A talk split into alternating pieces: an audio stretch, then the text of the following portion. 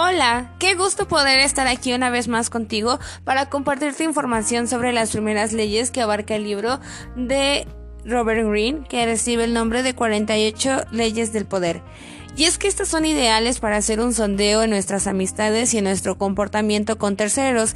Recuerda que yo estaré compartiéndote mi opinión y si tú deseas entrar a más detalles sobre este libro, puedes consultarlo en internet. Ahora empezaremos por la ley 1 Nunca le haga sombra a su amo. Recordemos que esta primera ley, el autor abarca el tema de desarrollar el brillo de cada uno sin tener un factor de culpa. Es decir, no debes sentirte así solo por no querer hacerle sombra a alguien. Recuerda siempre destapar tu brillo, aunque este hecho provoque a que opaques a otras personas. Ahora bien, el trato con los superiores debe ser siempre firme y haciéndole frente, de tal forma que no nos guardemos nuestras opiniones y no tengamos miedo de sobresalir. Ley 2. Nunca confíe demasiado en sus enemigos, aprenda a utilizar a sus enemigos.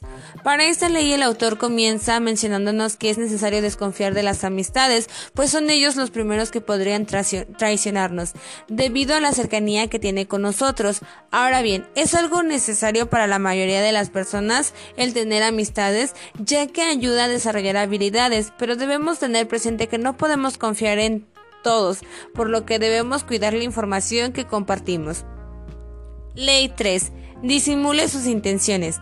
En esta ley, una vez más, el autor nos menciona que es necesario mantener un perfil bajo en donde a través de la ignorancia nos no revelemos nuestros propósitos o nuestra verdadera intención.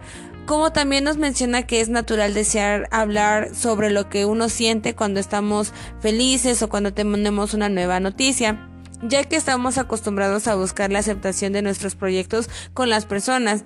Sin embargo, debes de tener cuidado, pues nunca sabemos quién podría estar escuchando detalladamente nuestro plan de acción para llevarlo a cabo antes que nosotros. Ley 4. Diga siempre menos de lo necesario. Cuando nos dejamos llevar por la emoción, siempre queremos compartir nuestra alegría o nuestro pesar, sin darnos cuenta que entre más información y detalles mencionemos, nos volvemos más vulnerables. El el autor nos menciona o nos recomienda ser una persona reservada para tener una conducta equilibrada y poder así mantener el control de las situaciones a las que nos enfrentamos. Ley 5. Casi todo depende de su prestigio. Defiéndalo a muerte.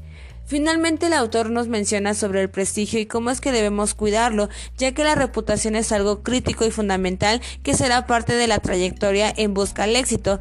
Por lo tanto, debes de trabajar en tus fortalezas y el que tú elijas cómo, comunicarte con los demás debe de ser de forma adecuada. Recuerda que estas acciones serán las encargadas de generar tu reputación.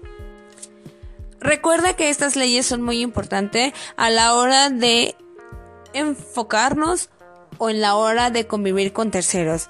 Es importante siempre mantenerte en primer lugar y tener cuidado en lo que tú mencionas a los demás. Yo soy Esther Santiago y nos vemos en la próxima.